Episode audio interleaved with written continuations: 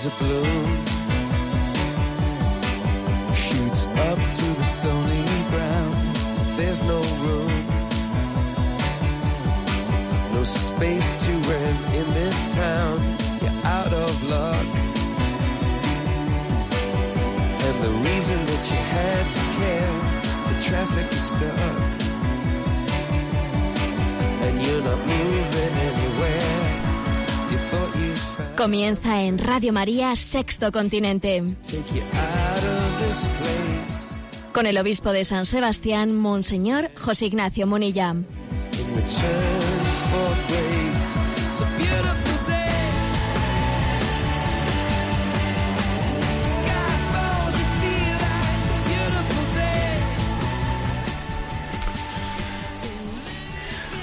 Un cordial saludo a todos los oyentes de Radio María. Un día, un día más, con la gracia del Señor, nos disponemos a realizar este programa llamado Sexto Continente, que lunes y viernes realizamos en directo, aquí de 8 a 9 de la mañana, en hora peninsular, en Radio María España. Y estamos en una semana que para nosotros está llena de ilusión y de esperanza. No, no me refiero a la semana de las elecciones catalanas, no, no me refiero a eso. Me refiero a esta semana de preparación ya inmediata para la llegada del Señor en la Navidad. Tenemos una firme esperanza en que la llegada de Jesucristo va a colmar todas las expectativas que el Señor mismo ha sembrado en nosotros. Y con su llegada, el resto de la sociedad, su configuración, sus leyes, todo ello será iluminado en la medida en que nosotros nos dejemos iluminar. Hoy es día 18 de diciembre y hoy eh, se celebra la advocación central del Adviento, Nuestra Señora de la Expectación, Nuestra Señora de la O. Bueno, pues hoy quiero también comenzar el programa con esta ilusión, con la ilusión de que María nos enseña a esperar a Jesús. Y estos días que tenemos ante nosotros tienen que ser días en los que tengamos la expectativa. ¿Qué puedo hacer yo para disponerme mejor, para prepararme mejor ¿no? a la llegada de Jesús? ¿Qué confesión quizás de mis pecados? ¿Qué acto de caridad? ¿Qué superación de un odio, de un enfrentamiento? ¿Qué paso puedo dar para superar un bloqueo? No lo sé. Que cada uno se haga esa pregunta, ¿qué espera el Señor de mí para preparar su llegada? Seamos audaces, seamos atrevidos en ello. Saludo a uno, a un compañero nuestro de Radio María en Venezuela, que nos ha escrito para compartirnos también su ilusión. Es David Olivares, conductor de un programa ahí en Radio María en Venezuela, que se emite a la misma hora que nosotros, eh, vamos, en, hora- la hora de Venezuela, 8 de la mañana, y que se llama Fe, Iglesia e Historia. Él también pues, nos sigue desde allí y nos dice algo que a mí me ha, me ha dejado impresionado, ¿no? Pues como entre ellos es costumbre, pues esta semana, estos ocho días previos. A la, a la Navidad, de hacer una especie de novena. Una novena que le llaman ellos las misas de aguinaldos, me dice. Y esas misas de aguinaldos dice que consiste en que esta especie de novena antes de la Navidad nos cuenta que se juntan a las cuatro y media de la madrugada, todos en la parroquia, todos los niños para cantar los villancicos a Jesús que, que está para nacer. A las cuatro y media de la mañana se juntan los niños, pero por Dios, ¿dónde estamos nosotros? Qué ilusión que tenemos nosotros, qué, hacemos para preparar su llegada. Se juntan a las cuatro y media de la mañana durante esa octava durante esa semana preparatoria de la Navidad.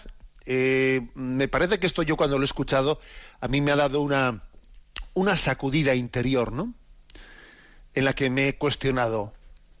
Y, y yo espero, yo, yo me levanto al alba para esperar algo, porque parece que ese, pegarse ese madrugón, ¿no?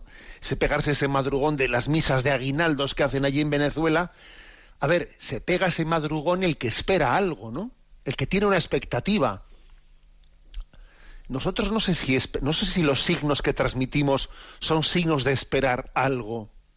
Si alguien me viese estos días, diría, este está la expectativa, ¿qué espera este? ¿Diría eso? O más bien, lo que yo transmito es vivir instalado y no esperar nada. Bueno, pues como digo, hoy es Santa María de la O, la de la gran expectación, la de la gran, la de la, gran esperanza. Y a ella nos encomendamos para realizar en este día 18 de diciembre este programa de Sexto Continente.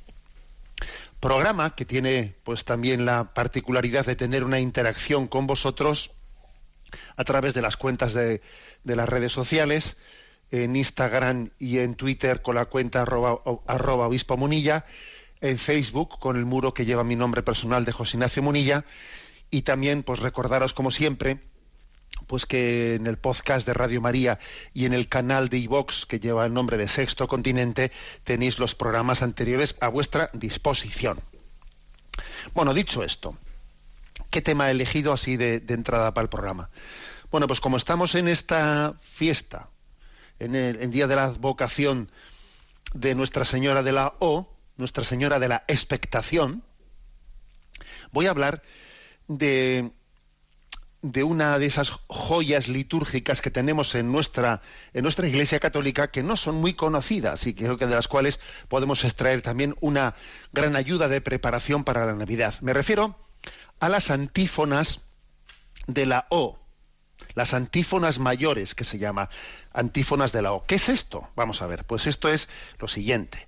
Comenzando con el 17, o sea, el 17 de diciembre, hasta la misma víspera del día de Navidad, eh, la liturgia de Adviento, en las vísperas, introduce la antífona, o sea, la antífona de la, del Magnificat de las vísperas, son siete, ¿eh? siete invocaciones admirativas dirigidas a ese Jesucristo a quien esperamos. Entonces, cada víspera pedimos a Jesucristo durante estos siete días que venga y le llamamos de manera diferente.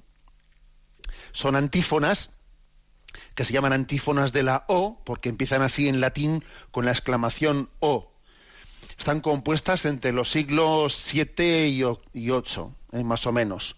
Son un magnífico compendio de la cristología más antigua.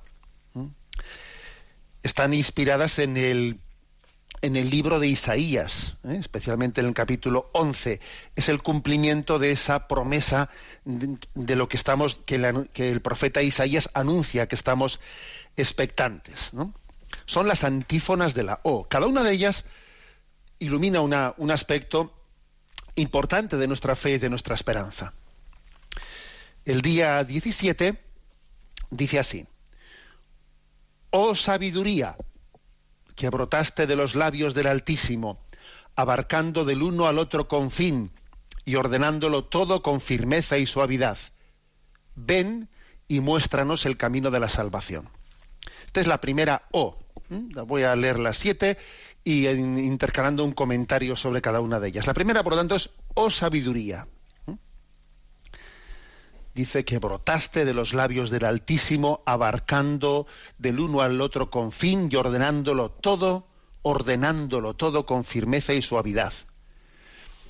Bueno, por lo tanto, la primera hace referencia a que frente al caos, frente al caos, porque es verdad que, que lo lógico sería el desorden, lo lógico sería el caos. Y sin embargo, este que nos viene, este que a quien esperamos, el día de Navidad, Él es el logos, es el logos, es la razón de Dios encarnada en el mundo. Es un Dios que comparte con nosotros su orden. Cuando vemos las estrellas, cuando vemos la naturaleza, cuando vemos ese orden admirable que existe en la creación, dice uno, ¿de dónde viene este orden? ¿De ¿Cómo, ¿Cómo, se explica todo esto? ¿Cómo se explica que todo esté trabado interiormente con unas leyes ordenadoras, ¿no? se habla de la evolución, sí, pero la evolución, eh, a ver cómo se explica que esa evolución eh, tenga esa capacidad ordenadora frente al caos, le invocamos como sabiduría. Él es el Dios del orden que comparte con nosotros ¿eh? su razón interna de ser. Por lo tanto, Dios es un Dios luminoso que nos pide vivir conforme, conforme a la razón conforme al derecho, conforme a la justicia. La segunda invocación. Oh Adonai, pastor de la casa de Israel, que te apareciste a Moisés en la zarza ardiente y en el Sinaí le diste tu ley. Ven a librarnos con el poder de tu brazo. O sea que en segundo lugar se le invoca como Adonai, pastor de la casa de Israel. ¿eh?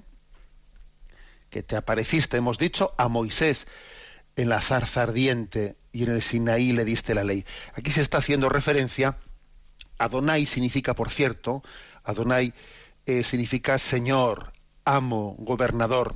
Bien, pues frente a la orfandad, frente pues a esa orfandad que se produce en nosotros, en nuestra vida, en nuestro corazón, en la sociedad, en el mundo, cuando rechazamos a Dios, proclamamos que tenemos dueño, que tenemos Señor. Oh Adonai, sí, tenemos Señor. Es fuente de liberación poder decir, yo tengo Señor, tengo dueño.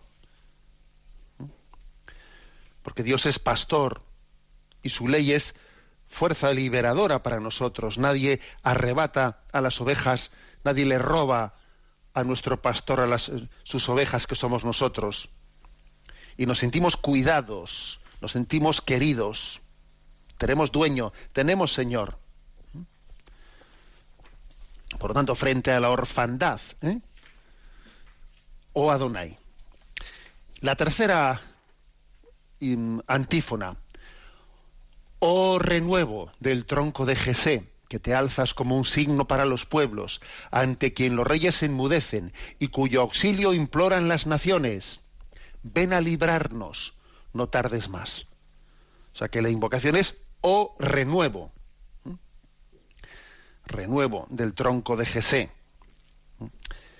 Frente al desencanto, al desencanto que causa lo caduco, aquí hay una, aquí hay una invocación de ilusión, o, o renuevo del tronco, porque el tronco envejecido, cuando el tronco es auténtico, tiene la capacidad de renovarse con nuevos brotes, ¿no? La ilusión, el futuro, eh, la ilusión del liderazgo ilusionante. Las cosas, cuando son de Dios, se renuevan, se renuevan. Y sí, y pedimos a Dios que, que suscite nuevos liderazgos. Yo muchas veces, de vez en cuando, me lo habéis escuchado más de una vez, al Señor le suelo pedir eso, ¿no? Señor, suscita en esta sociedad que está, que está envejecida, que le faltan ilusiones, que le faltan liderazgos, suscita liderazgos, que, también, también en la vida social, en la vida sociopolítica, en la vida eclesial, en la vida, suscita liderazgos que sean como renuevos del tronco de Jesé. ¿Mm? Del, del viejo tronco brota un renuevo lleno de gracia y de espíritu y, esta antífona está inspirada en esa Isaías 11.2 que dice, reposará sobre él el espíritu de Yahvé, espíritu de sabiduría e inteligencia, espíritu de consejo y fortaleza, espíritu de ciencia y de temor de Yahvé. Sí, o renuevo del tronco de Jesé. Danos esa gracia de la renovación interior. La cuarta antífona. Oh llave de David, y cetro de la casa de Israel, que abres y nadie puede cerrar, cierras y nadie puede abrir. Ven y libra a los cautivos que viven en tinieblas y en sombra de muerte. ¿Dónde está la llave? ¿Eh? ¿Cómo discernir? ¿Mm? ¿Dónde está la, llave para interpretar este mundo, no? Alguno diría, a ver, ¿quién tiene hoy las llaves? La ciencia, la tecnología, las finanzas, la economía el poder militar. Alguno diría, no, la llave la tiene la comunicación, la tiene la comunicación, o la tiene la justicia, el derecho. ¿Dónde está la llave? No dice, oh llave de David, cetro de la casa de Israel, que abres y nadie puede cerrar, cierras y nadie puede abrir. ¿Quién, quién tiene esa llave de discernimiento? Esa llave, esa llave de David, la tiene el discernimiento de la voluntad de Dios, discernir según Dios, conforme a su querer, buscando su voluntad en, cada momento. La llave, la llave está en, en el discernimiento de la voluntad de Dios, que es la que deshace los laberintos, ¿eh? la que desata las situaciones que son de colapso. Pasamos al siguiente, a la siguiente, a la quinta de las antífonas, y el día 21 dice, Oh sol que naces de lo alto, resplandor de la luz eterna, sol de justicia, ven ahora a iluminar a los que viven en tinieblas y en sombra de muerte. Oh sol que naces de lo alto. Bueno, pues hace, hace mucho frío, hace mucho frío, está muy oscuro en este mundo, en esta sociedad y frente al frío y la oscuridad de un mundo sin Dios, le invocamos a ese que viene como luz y calor, le invocamos como sol, como hoguera. Dice que naces de lo alto. También se le llama al sol oriente, ¿eh? o oriente, sol, que ven a iluminarnos. Muchos pueblos primitivos adoraban al sol como padre de la vida, ¿no? fuente de energía. Muchos romanos, ya no tan primitivos, celebraban a finales de diciembre, cuando los días empezaban a ser más largos, ¿no? El nacimiento del sol invicto, triunfador del frío de las tinieblas. Bien, ese sol no, no, no podemos identificarlo con la naturaleza, no, ese sol, ese sol es, es Dios, es Jesucristo, el Dios encarnado.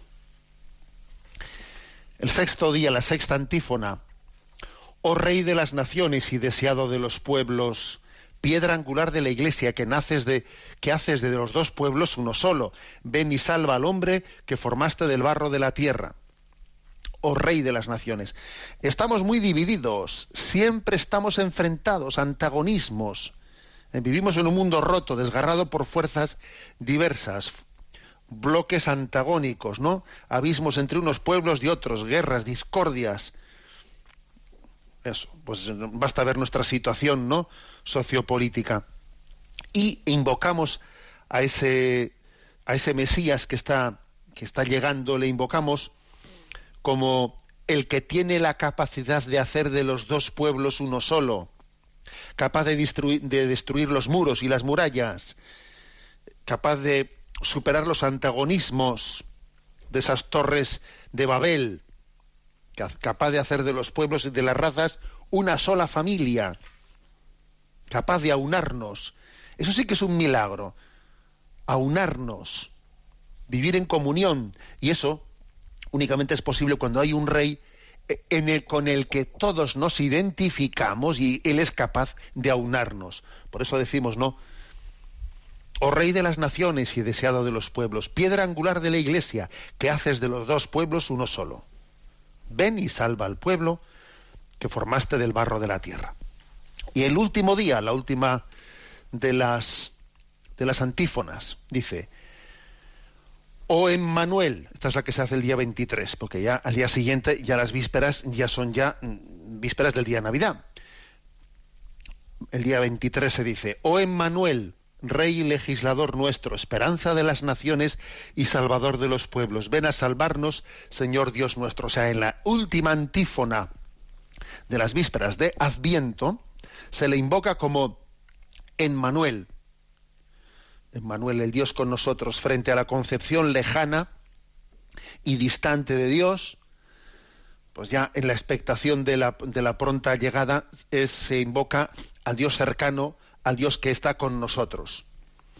Necesitamos que venga Dios y que se quede con nosotros. Un Dios que está a nuestro alcance, que recorra nuestros caminos, que conduzca nuestros pasos, que sienta con nosotros, que conozca nuestras debilidades, que se haga cercano, amigo, dispuesto a cargar nuestros farzos, ¿no? Capacitado para curar nuestras heridas. Un Dios que nos enseñe palabras de vida, que hable al corazón, etc. Este es el Emmanuel. Por eso la última antífona dice Emmanuel. Bueno, pues estas son las siete antífonas, que son, cada una de ellas, son introducidas con un O de admiración. Eh, son Oh sabiduría, oh Adonai, oh renuevo del tronco de Jesé, oh llave de David, oh sol que naces de lo alto, oh rey de las naciones, oh Emanuel. Cada una de ellas es, es invocada, ¿no? Con un O de admiración. Y cada una de ellas hace referencia a una gran necesidad frente al caos, ¿no? Oh sabiduría, frente a la orfandad, ¿no? Oh Adonai, frente al desengaño, la desilusión, oh renuevo del tronco de Jesé, ¿no? Frente a la dificultad de discernimiento, oh llave de David, frente al frío y la oscuridad, oh sol, frente al antagonismo y la división, oh rey, frente a la lejanía de Dios, oh Immanuel, ¿no? Son, por lo tanto, las grandes necesidades a cuyo socorro viene el Mesías que esperamos. Pero fijaros una cosa, hay un O de admiración que precede a cada una de ellas. ¿Y por qué digo esto? Y quiero concluir con esto mi pequeña reflexión litúrgico-existencial. Porque también, si no hay expectación, si no hay admiración, no esperamos, o sea, nada. Sea, un, un indicio de que la esperanza es firme es que haya la inocencia de quien espera. La inocencia de quien espera. Bueno, voy a poner este canto que es conocido también entre nosotros. Cuando los niños hacen O, porque claro, el problema está que igual nos falta la inocencia propia del niño que está esperando. Ese niño que viene, que los reyes y tiene una expectación impresionante porque nos falta quizás la inocencia de esperar los dones de Dios. Con la esperanza que tiene el niño. Vamos a pedir esa inocencia que nos da capacidad de admiración, capacidad de expectativa. Cuando los niños hacen oh, lo escuchamos. Giuseppe Povia ¿eh? es el autor de esta canción y luego haremos una pequeñita una pequeñita explicación en cuanto que nos nos lo permita. Vamos. A. Cuando los niños hacen oh, hay un perrito. Si hay una cosa que ahora sé, que yo jamás volveré a ver, un lobo negro que da un besito a un corderito. Todos los niños hacen, oh, dame la mano, porque me dejas solo. Sabes que solo no podré, sin ese alguien ninguno llegar a ser un hombre. Por un muñeco, un robot, bot, bot, una pequeña discusión. Con un dedito y con un grito, al menos ellos eh, hacen las paces.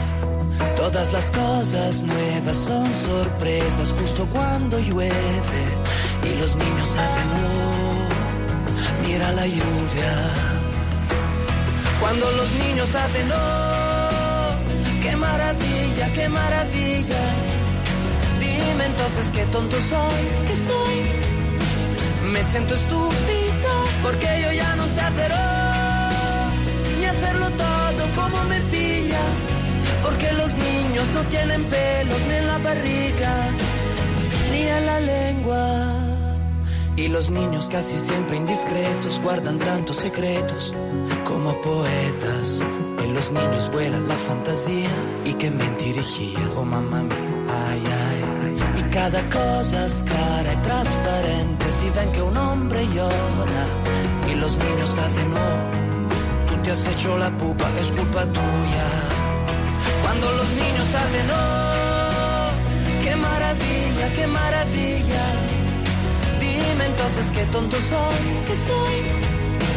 Me siento estúpido porque yo ya no sé hacer oh, ya no me acuerdo de aquel sereno, de aquella llave que abre la puerta, mis dulces sueños.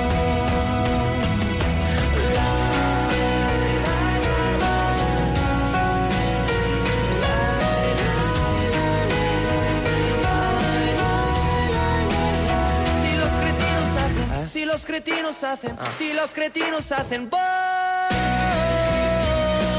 todo queda igual. Y si los niños hacen, oh, oh, basta la vocal, me siento estúpido. Y si los hombres dicen no, ah, yo pido asilo, yo pido asilo. Como los niños, yo quiero ir gateando.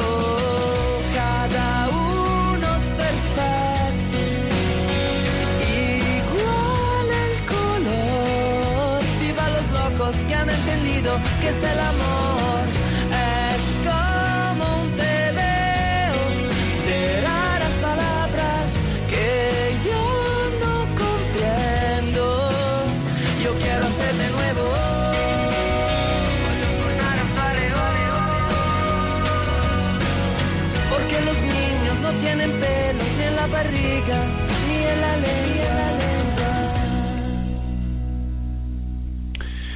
Cuando los niños hacen no, es una canción de Giuseppe Povia que interpela a nuestra capacidad, a nuestra a nuestra a nuestro deseo, a esa esperanza en la llegada de Jesucristo. Bueno, pues hemos hecho esa explicación de las antífonas de la O y, muchos de vosotros os, os ha son- os han sonado una canción que solemos cantar en el tiempo de Adviento, Cielos, lloved. Sí, esa canción Cielos, lloved, ven pronto, ven Señor Salvador, canta estas antífonas, ¿no? Oh Señor, pastor de la casa de Israel, cielos, lloved vuestra justicia, ábrete tierra, haz germinar al Salvador. Esa canción de la liturgia de Adviento recoge, ¿no? Pues el espíritu de estas antífonas de Adviento que hemos querido hoy presentar en este día de Nuestra Señora de la O, Nuestra Señora de la Expectación.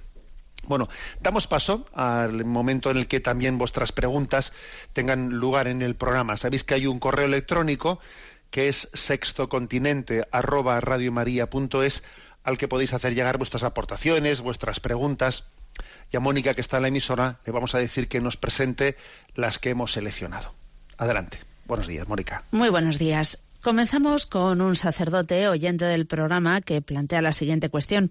Acabo de oírle responder a un oyente que preguntaba sobre la vergüenza y permítame sugerirle que debiera ampliar su explicación sobre el sentido negativo de la misma, que va más allá de los respetos humanos a los que usted se ha referido y que es especialmente grave por lo que se refiere a la vergüenza tóxica del complejo de inferioridad, que está muy generalizada. Un fuerte saludo para Monseñor. Muy bien, y muy interesante esta, ¿eh? esta aportación que hace este sacerdote. Y además, él nos, nos eh, propone en su correo un libro de una biografía interesante sobre este aspecto, ¿no? que ahora voy a, que ahora voy a ofreceros. Yo hablé, hablé de que la vergüenza, el término vergüenza, pues puede tener dos, el concepto de vergüenza, dos aspectos, uno positivo y otro negativo, ¿no? Y hice referencia a que el Papa Francisco con frecuencia utiliza la palabra vergüenza en el sentido positivo de la palabra, es decir, que conviene que sintamos vergüenza, o sea, que nos sintamos interpelados moralmente, ¿no?, ante los grandes males del mundo. Sería terrible que ocurriesen ciertas cosas sin que sintiésemos vergüenza, porque la vergüenza es de alguna manera como una especie de eh, indicio de que hay una resistencia moral frente a los males del mundo. ¿eh? Si hoy nos hemos enterado de que, de que han pasado no sé qué desgracias en el mundo, ¿no? Y al mismo tiempo yo digo, bueno, yo he hecho lo que podría haber hecho para intentar evitar ese mal y me siento interpelado y entonces siento vergüenza, bendita vergüenza, ¿no? Que es la que viene como a decir yo mm, estoy llamado, ¿no? Desde mi conversión a luchar contra, contra esos males en el mundo.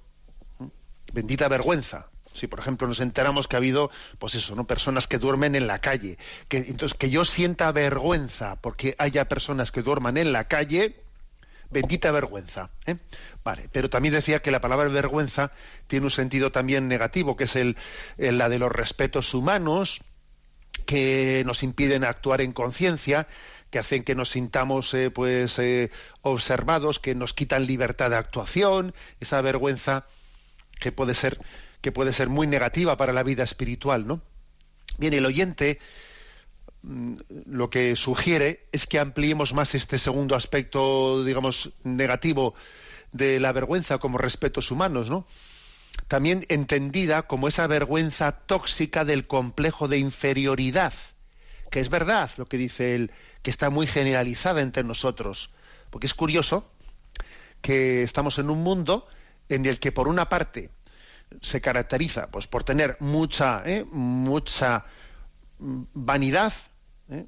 una especie de presunción una presunción que está tapando una realidad que es justo la contraria. Esa presunción muchas veces lo que tapa es un complejo de inferioridad tremendo, una falta de autoestima notoria que además puede llegar a ser verdaderamente tóxica, porque hace que uno esté realmente acomplejado, acomplejado, acomplejado con su cuerpo. Hoy en día, por ejemplo, el tema de los complejos, de cómo se ve uno en su cuerpo, es tremendo, porque como están continuamente, desde la publicidad, desde los modelos estéticos, diciéndote cómo tiene que ser el cuerpo, pues resulta que uno tiene un cuerpo eh, pues que tiene lo que él entiende, ¿no? Alguna especie de defecto lo que sea, y eso puede llegar a ser tóxico, ¿no? dejarle acomplejado, dejarle bloqueada a una persona dentro de sí, porque no se acepta a sí misma, porque ve, porque desde esa falta de autoestima que ha recibido, con la que ha crecido, ve cualquier cosilla, la ve como una montaña, la ve como una montaña, cualquier tontería, ¿no? La percibe como una montaña. ¿Por qué? Pues porque le falta un amor incondicional, desde el que cualquier problemilla pues sea limitado, pequeño y no, y no distorsionado.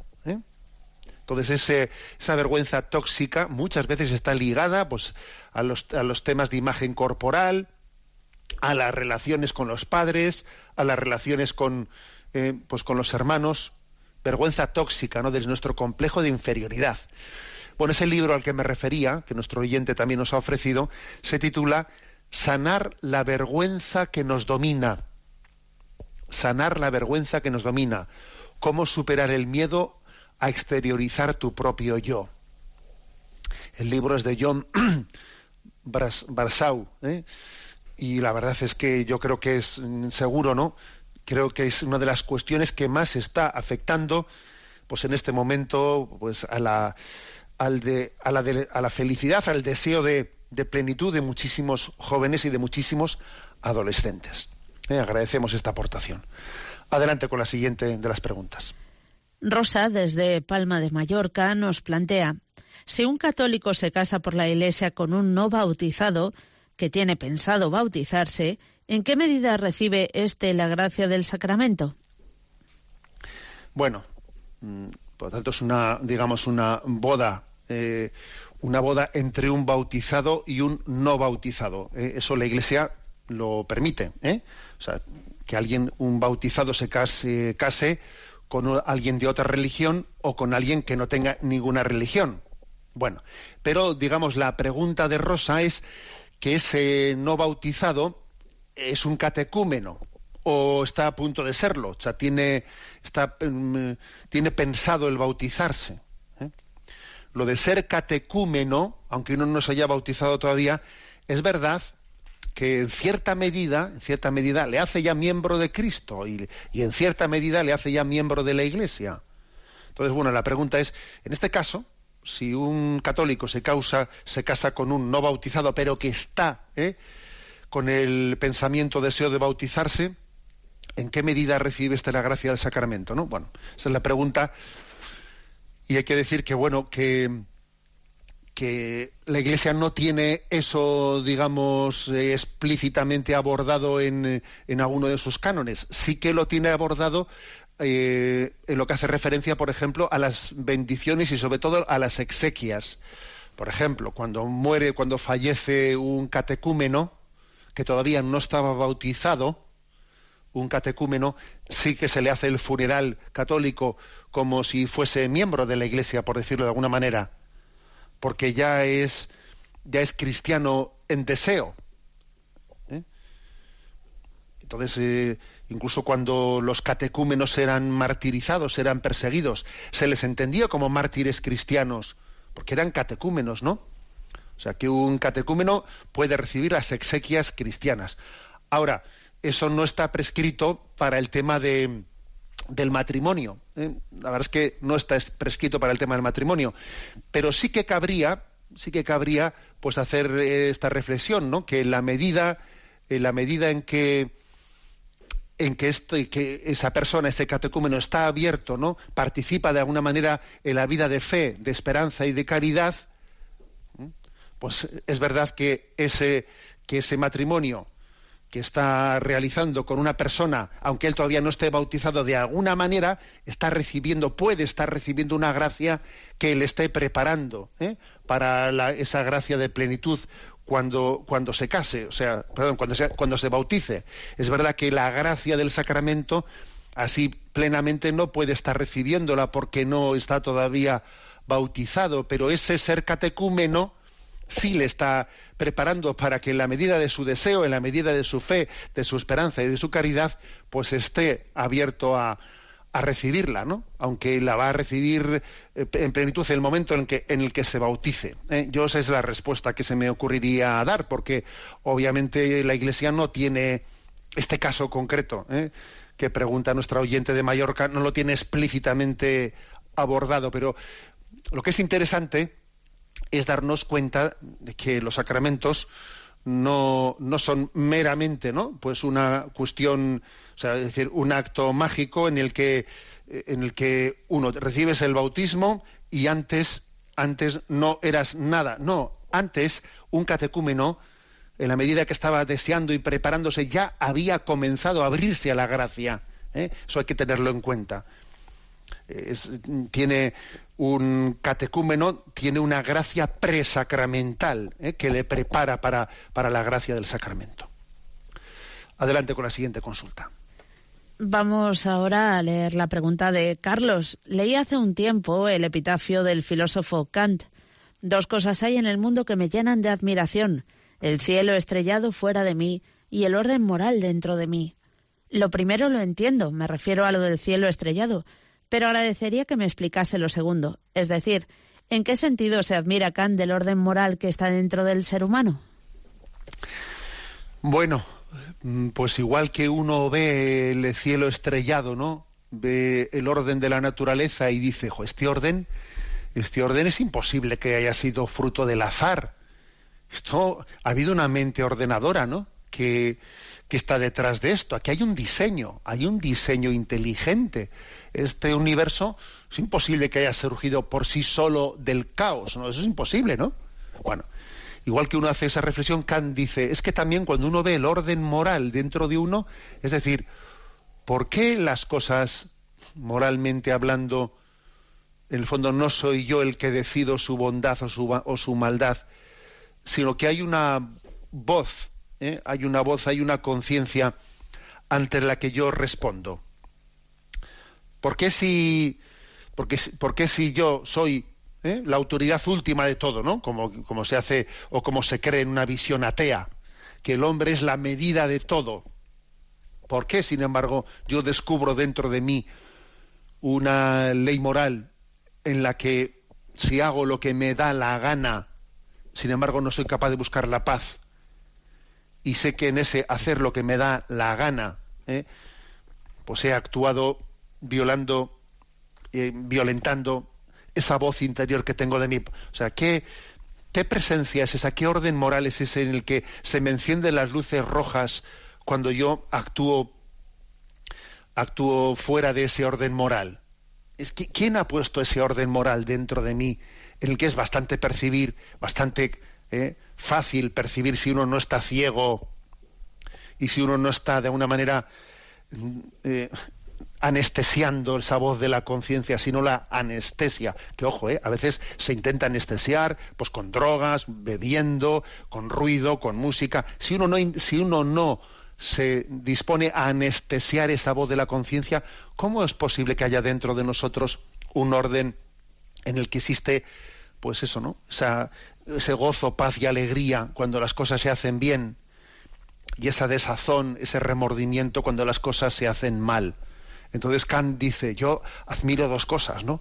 El cielo estrellado encima de mí y el, orden moral dentro de mí. A esto, a esto se refiere, ¿no? Se refiere que, a que hay una presencia oculta de Dios en nuestra conciencia. hay una presencia oculta de Dios que es palpable, ¿no? En la que no eres tú el que dictas la última palabra, sino que tú respondes, ¿no? Ante esa conciencia, signo, ¿no? Imagen de esa presencia oculta de Dios dentro de, de nosotros. Adelante con la siguiente eh, pregunta. Un oyente cuyo nombre preservamos comparte con nosotros. Buenos días. Muchas gracias por escoger mi petición. Ruego me dé consejo y consuelo. En mi infancia, cuando tenía unos siete años, me violaron repetidas ocasiones. Fue un primo de mi madre quien abusó de todo mi cuerpo de niña. Ahora soy una mujer que, después de treinta años, quiero curar mi herida. He roto mi silencio y me he puesto en manos de profesionales que me ayudarán. Yo le he perdonado porque no creo que sepa cuánto daño me hizo, y la psicóloga me ha dicho que esta actitud no se puede perdonar. Yo sigo pensando que el perdón también curará mi herida, y me mantengo en mi postura.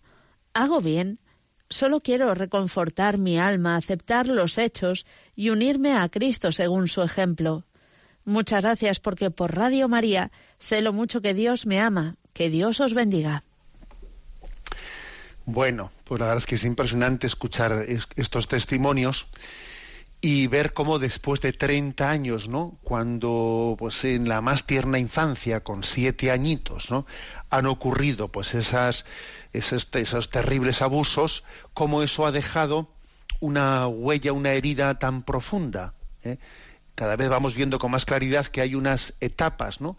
En el desarrollo de la psicología, en la que la psicología, pues es tan pues eso, tan frágil, tan frágil que no es lo mismo que acontezca una barbaridad de estas, pues con siete años que con veinte, o sea, no es lo mismo, no es lo mismo porque deja una huella en la, una herida, ¿no? En la psicología que, que necesita ser sanada me parece muy importante la decisión que dice la oyente he roto mi silencio. Eso es muy importante porque si uno si uno se tiene dentro o sea lo percibe con claridad no que tiene una herida que le impide crecer que le bloquea y no la comparte donde debe de compartirla es que va a arrastrarla toda la vida. Yo creo que cuando existe ese tipo de heridas el demonio lo que suele hacer es eh, pues ejercer de demonio mudo de demonio mudo de de hacer que no hablemos, lo cual no quiere decir que, haya que hablar sin discreción, pero uno tiene que discernir dónde me pueden ayudar y dónde puedo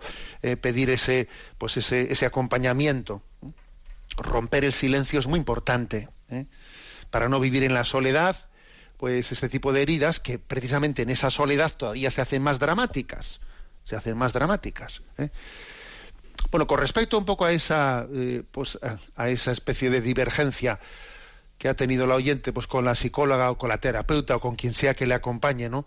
para la sanación de esa herida a ver yo creo que, que el, perdón el perdón eh, lejos de ser eh, contrario para la sanación ayuda inmensamente. Lo que pasa es que a veces posiblemente esa, esa terapeuta, esa psicóloga no sea creyente, entonces identificará perdón con no tomarse en serio la herida que ha ocurrido. Muchas personas que no entienden lo que es el perdón cristiano piensan que perdón es sinónimo de no ha pasado nada.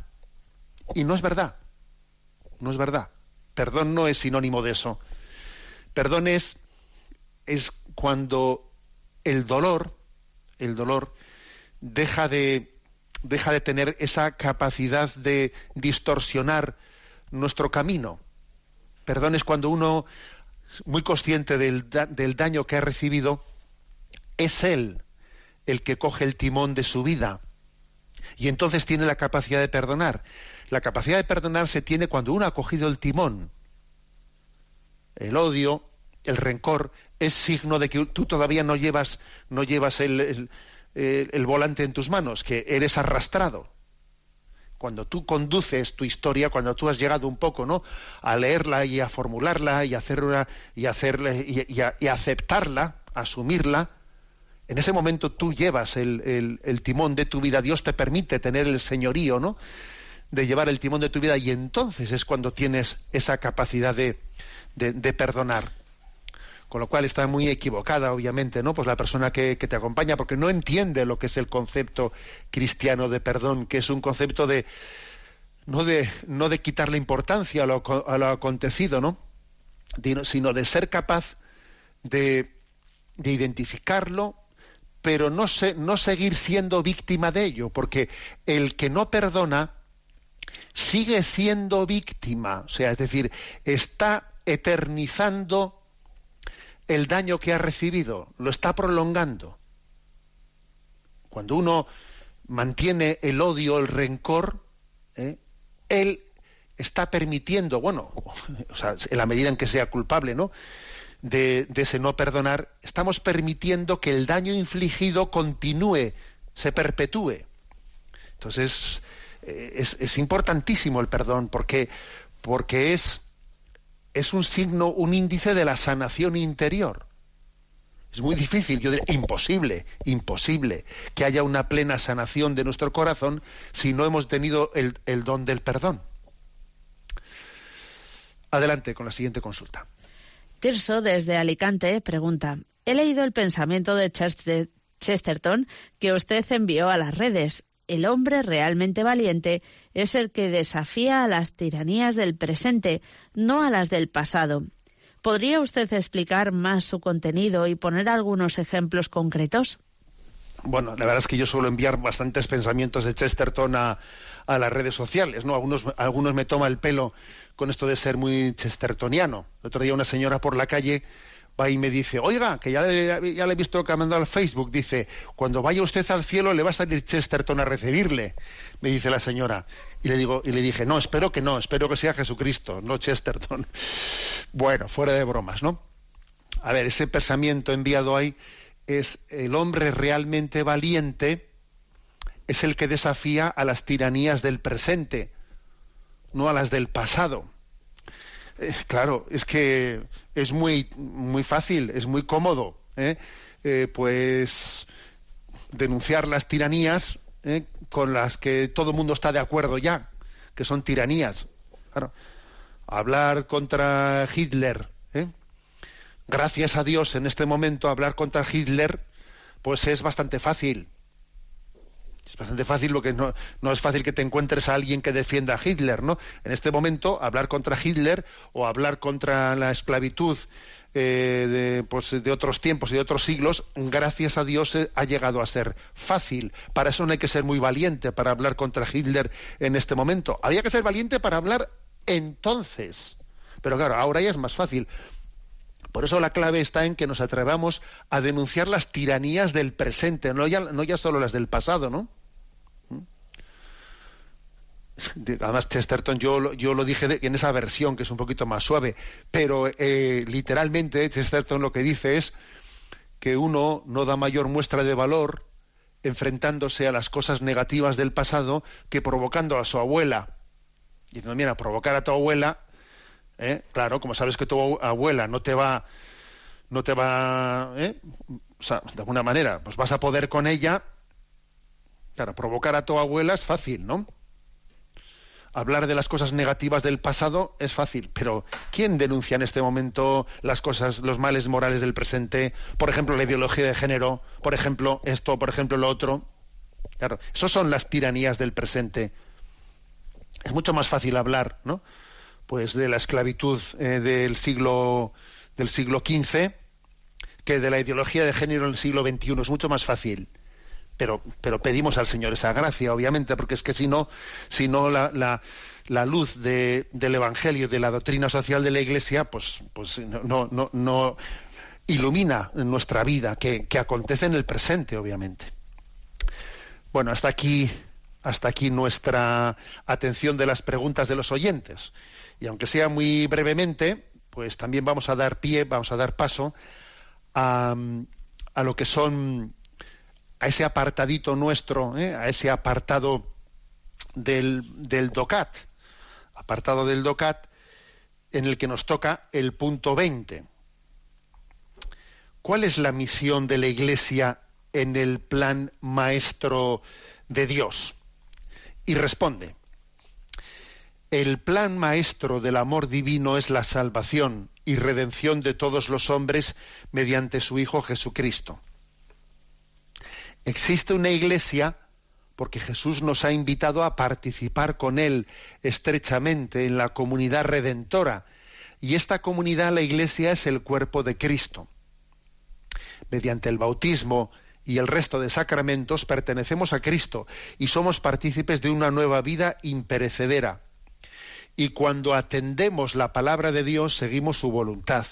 La iglesia es el lugar en el que los seres humanos pueden crecer en el amor de Dios. La Iglesia no es un fin en sí misma.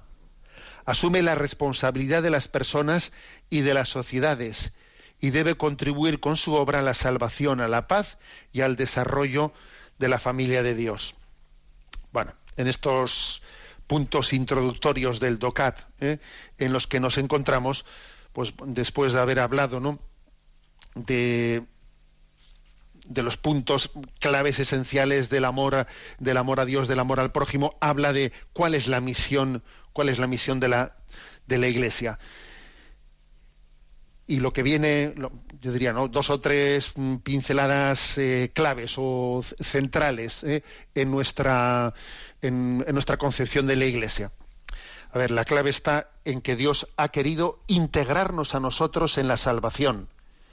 Si la salvación hubiese querido Dios llevarla de manera en la que nuestra, nuestra participación en ella hubiese sido meramente pasiva, no hubiese hecho falta ninguna iglesia.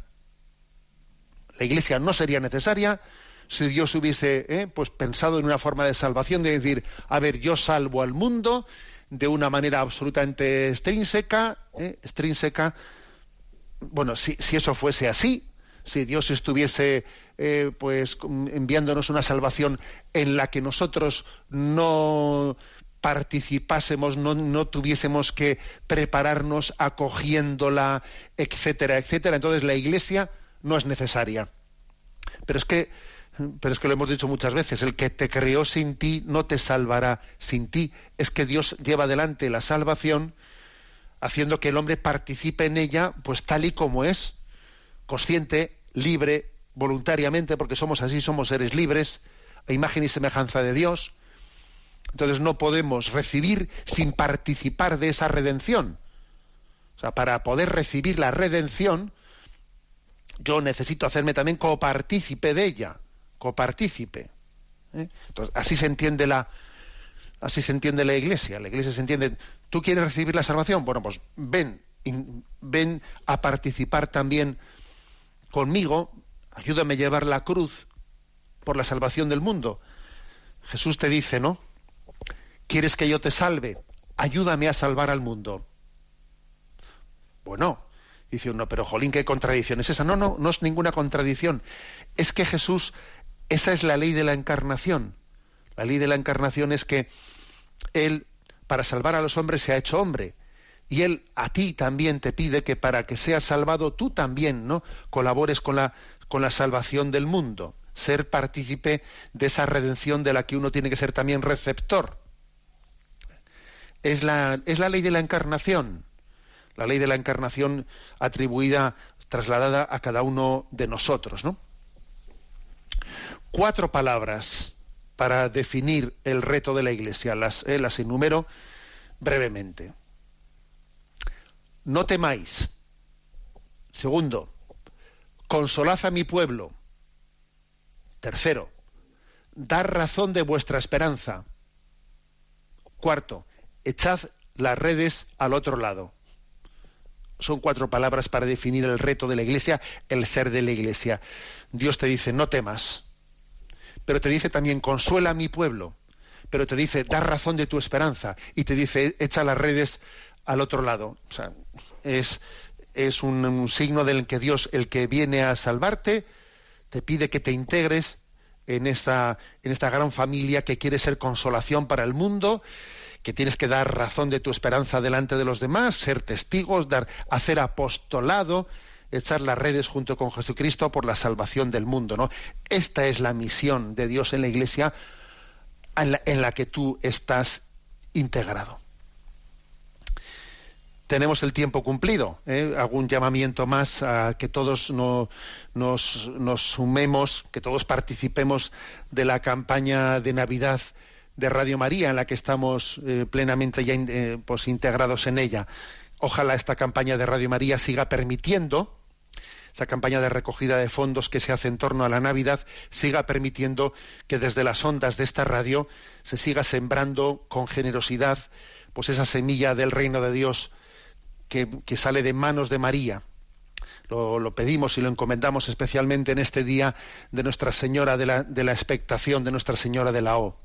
La bendición de Dios Todopoderoso, Padre, Hijo y Espíritu Santo, descienda sobre vosotros. Alabado sea Jesucristo.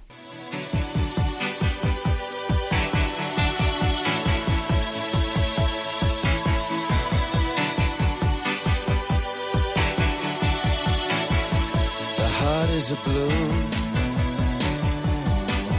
shoots up through the stony ground. There's no room, no space to rent in this town. You're out of luck, and the reason that you had to care, the traffic is stuck, and you're not moving anywhere. You thought you found. Han escuchado en Radio María Sexto Continente, un programa dirigido por el obispo de San Sebastián, Monseñor José Ignacio Monilla.